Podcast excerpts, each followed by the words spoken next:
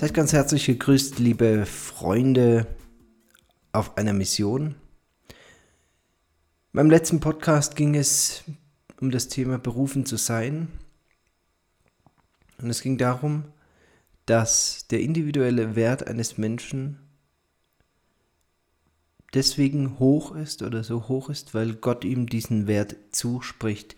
Und ich habe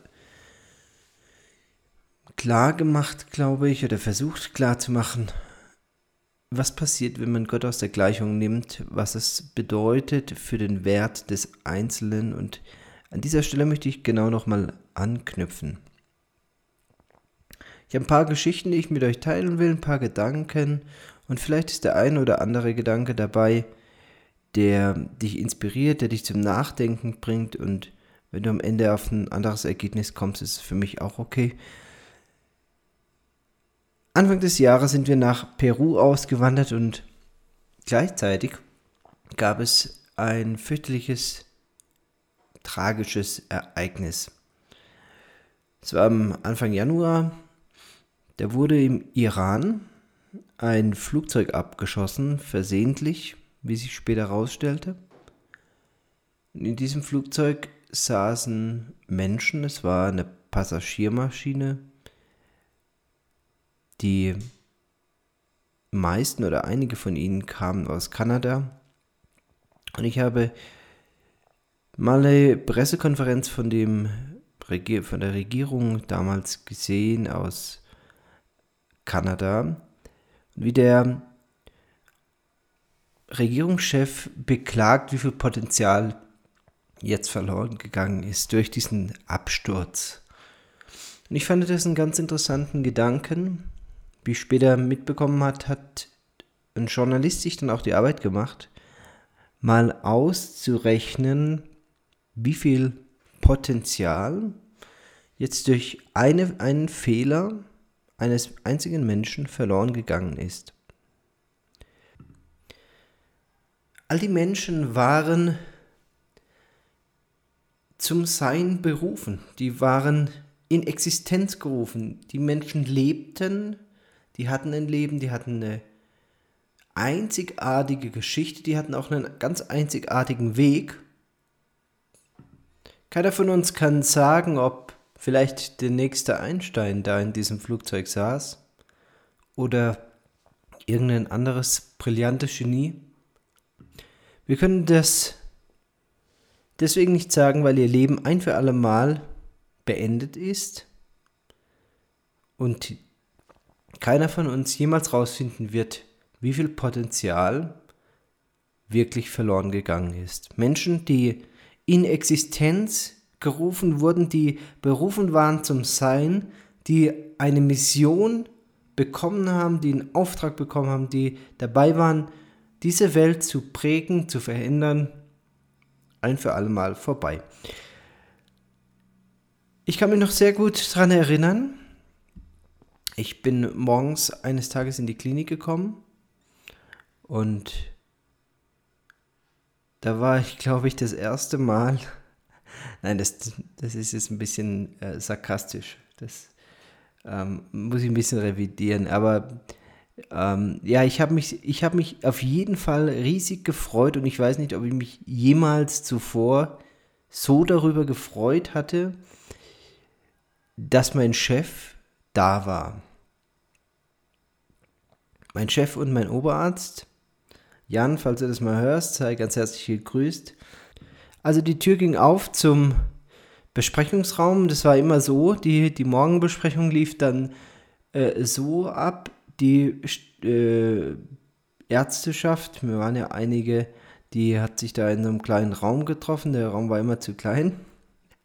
Und irgendwann äh, flog dann die Tür auf, stapfte, stapfte der, der Chef rein und äh, legte dann immer so unvermittelt los. Ne? Also das war dann nicht so irgendwie, morgen, ich grüße Sie, ja, herzlich willkommen, sondern nein, das vom ersten Tag an ähm, flog dann, das hat sich also bis zum Ende meiner Klinikkarriere nicht mehr geändert, flog dann die Tür auf und dann stopfte der äh, Chef da rein, er hatte so ein sehr eigenen Schritt und, und legte direkt los. Also, ja, sehr gut. Also, und äh, ja, an diesem Tag, da ähm, war Folgendes passiert. Vielleicht kennt ein oder andere von euch noch den Namen Andreas Lubitz. Andreas Lubitz war ein Pilot, ein deutscher Pilot, der für Germanwings geflogen ist und der am 24. März 2015 einen erweiterten ja, Suizid durchgeführt hatte, indem er diese Germanwings Maschine in Frankreich hat abstürzen lassen, bewusst abstürzen lassen, zu einem Zeitpunkt, als gerade sein Pilot, er war ja Co-Pilot, ähm, nicht in der Kabine war und er hatte ja dann die Kabine verschlossen, sodass er also das Flugzeug alleine steuern konnte und dann im Sinkflug äh, in den Bergen das ähm, sein Leben und das Leben von 144 anderen Passagieren dann beendet hat. Also am Schluss waren mit Crew dann 150 Menschen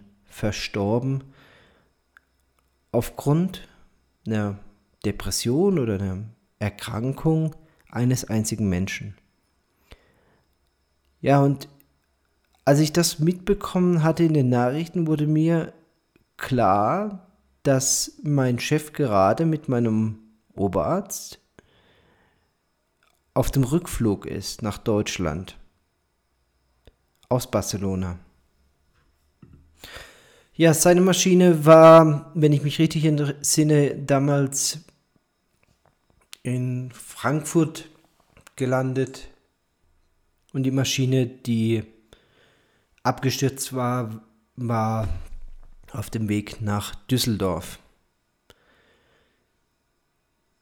Mein Chef war zu dieser gleichen Zeit offensichtlich auch unterwegs gewesen. Ähnliche Route, gleicher Flughafen, Stadtflughafen, aber anderes Flugzeug. Auch damals ist einiges an Potenzial, einiges an ja, Möglichkeiten an Zukunft verloren gegangen. Es waren unter anderem Schüler in diesem Flugzeug ähm, aus einer 10. Klasse. 16, 16 Schüler waren das damals. Menschen, die niemals ihr volles Potenzial ihr, ihre Berufung leben werden, weil ein Mensch ihnen das Leben genommen hat. Wie viel ist ein Menschenleben wert? Das sind immer wieder solche Fragen, die gerade nach Unglücken auftreten und so richtig beziffern kann man das nicht. Es gibt immer wieder Rechnungen, wie viel, wie viel Potenzial sozusagen, wie viel Leistung verloren gegangen ist, wenn ein Menschenleben oder jetzt gerade bei Flugzeugabstürzen mehrere Menschenleben auf einmal beendet wurden. Man kommt dann nach deutschen Rechnungen so irgendwo unterhalb von zwei Millionen raus. Das spiegelt eigentlich aber nur das wieder, was dieser Mensch im Laufe seines Lebens an Arbeitsleistung bringen würde. In den USA ist man da bei ganz anderen Zahlen, drei, vier, fünfmal höher. Aber so richtig kann man das gar nicht beziffern. Also wenn ich dich jetzt fragen würde, wie viel ist ein Menschenleben wert, bin ich mir sicher, dass wir auf ganz unterschiedliche Aussagen kämen. Es gibt Menschen auf dieser Welt, die sagen, es kommt darauf an. Dieses Leben ist nicht lebenswert oder dieses Leben hat keine Berechtigung zum Leben, also ist das Leben dieser Person überhaupt gar nichts wert. Aber mein Leben ist viel wert.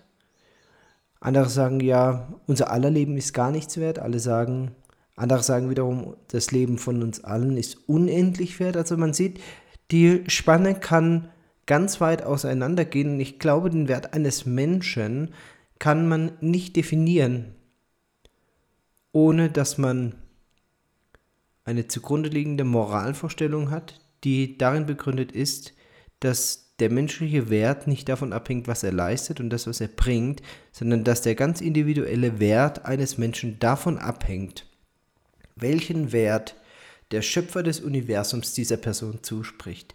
Derjenige, der diese Person erschaffen hat, der diese Person ins Sein gerufen hat, zum Sein berufen hat, der möchte, dass es diese Person gibt, der einen Plan für diese Person hat. Wenn wir diese Vorstellung nicht haben, dann erübrigt sich auch die nächste Frage, wie viel Wert hat dieser Mensch? Denn am Ende des Tages wird dieser Mensch keinen Wert haben. Er wird zwar einen faktischen Wert haben, der darauf beruht, was er möglicherweise hätte leisten können, aber wir beantworten damit nicht die Frage, wie viel Wert das Individuum, der einzelne Mensch, der, der jetzt eben nicht mehr existiert, wie viel Wert dieser Mensch hatte. Und gerade in den letzten Wochen in der Corona-Krise, vielleicht kann sich der ein oder andere noch an so ganz absurde Diskussionen erinnern. Wie viel ist das wert? Äh, wie, wie, viel, wie viel Wert hat das Leben eines alten Menschen versus das Leben eines jungen Menschen?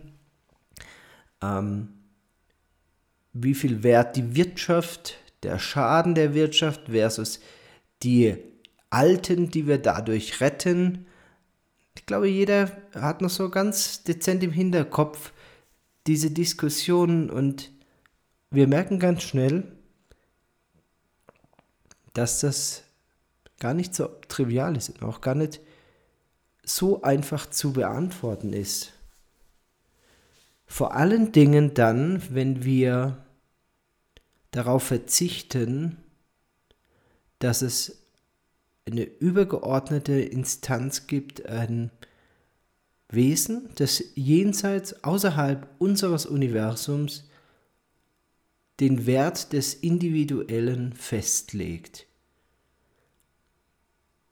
durch seine Berufung des Einzelnen ins Sein, in die Existenz.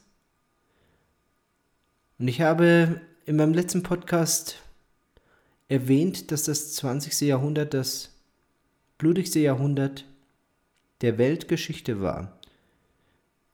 Und dass es zweifelsohne damit zusammenhängt, dass man dem Individuum um seinen Wert abspricht. Und ich möchte gleich vorweg auch hier wieder ähm, noch einen Kommentar einschieben. Ich glaube nicht, dass man Atheist sein muss, um ein schlechter Mensch zu sein. Und ich glaube auch nicht, dass man Christ sein muss, um moralisch zu leben. Es ist äh, leider so, dass mir immer wieder Christen, sogenannte Christen begegnet sind, die völlig unmoralisch sind. Und dass ich auch in meinem Freundeskreis Menschen habe, die Atheisten sind, die eine deutlich höhere Moralvorstellung haben, die moralischer leben als manche Christen, die ich kenne. Für mich ist das kein Widerspruch, auch wenn ich mir wünschen würde, dass Menschen, die an Gott glauben, ein höheres Verständnis von Moral haben. Nein, aber ich glaube, es ist ein ganz anderes Thema. Ich glaube, dass es viele Atheisten gibt, die moralisch über dem leben, über dem Standard leben, den sie eigentlich glauben. Und da liegt für mich der Grund darin begraben, warum es Menschen gibt, die Gott auch versuchen, gewaltsam aus allem rauszustreichen, aber trotzdem moralisches Leben führen.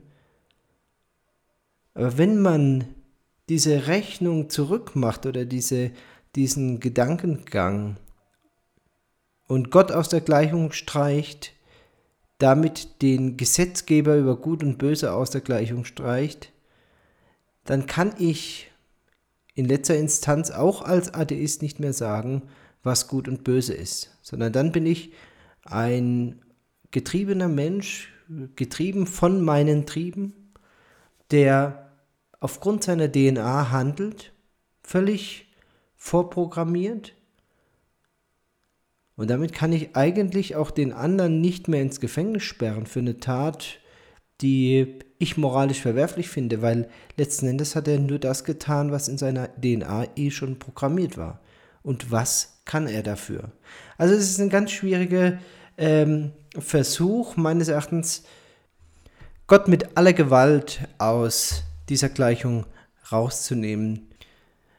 Die letzten fünf Minuten, die möchte ich noch dazu verwenden, um mit euch über Grenzen zu sprechen und über die Verschiebung von Grenzen. Stell dir vor, du kaufst ein Grundstück in einem Neubaugebiet, ja, sagen wir mal 500 Quadratmeter.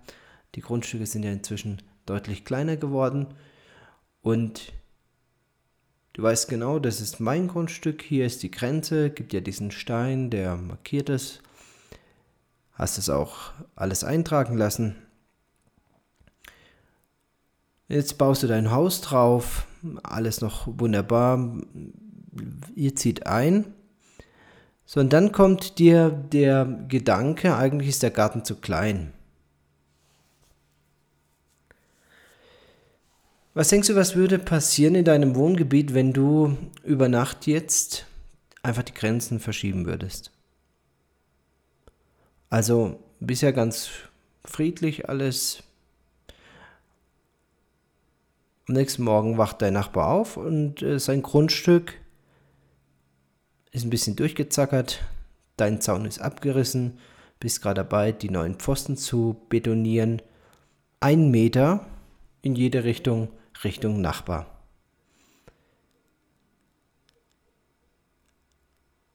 Ich glaube, jedem von uns ist klar, dass das Verschieben von Grenzen eine Konsequenz mit sich bringt.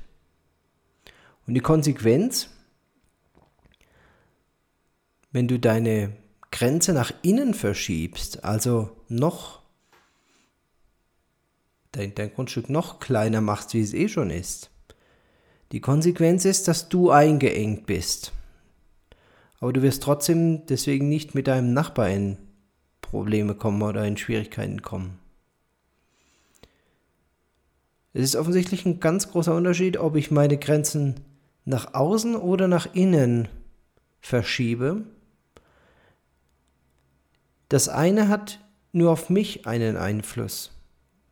Das andere hat Einfluss, massiven Einfluss auf das Leben von anderen. Und ich sag mal so, egal wie friedlich dein Nachbar auch ist und wie gut er euch versteht, aber ich bin mir sicher, an dem Tag, wo du anfängst, auf seinem Grundstück einen Meter reingerückt, dir den, den neuen Zaun hochzuziehen, wird es den ersten Konflikt in eurer Beziehung geben.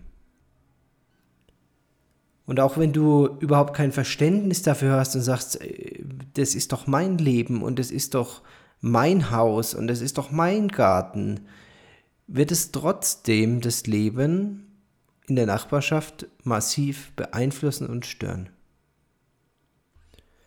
Was hat es jetzt mit dem Thema berufen zu sein zu tun? Was hat es damit zu tun, dass ein Menschenleben einen von Gott gegebenen intrinsischen Wert hat, der nichts damit zu tun hat, was diese Person leistet, sondern den Gott jedem Einzelnen zuspricht, weil er diese Person in das Sein beruft.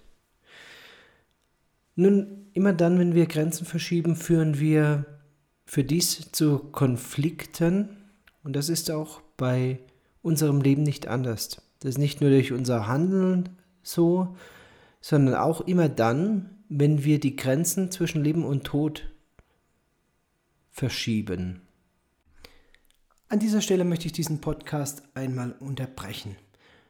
Die Fortsetzung folgt beim nächsten Mal und mich würde interessieren, was du darüber denkst, was deine Gedanken sind. Vielleicht hast du selber das ein oder andere mitgenommen oder du siehst es komplett anders, dann lass es mich wissen. Ich würde mich freuen, von dir zu hören. Über die sozialen Medien, über die ähm, E-Mail-Adresse peru.missionsarzt.de oder über unsere WhatsApp-Nummer plus 49 176 6109 6705 kannst du dich gerne mit uns in Verbindung setzen. Vielen Dank fürs Zuhören und bis zum nächsten Mal.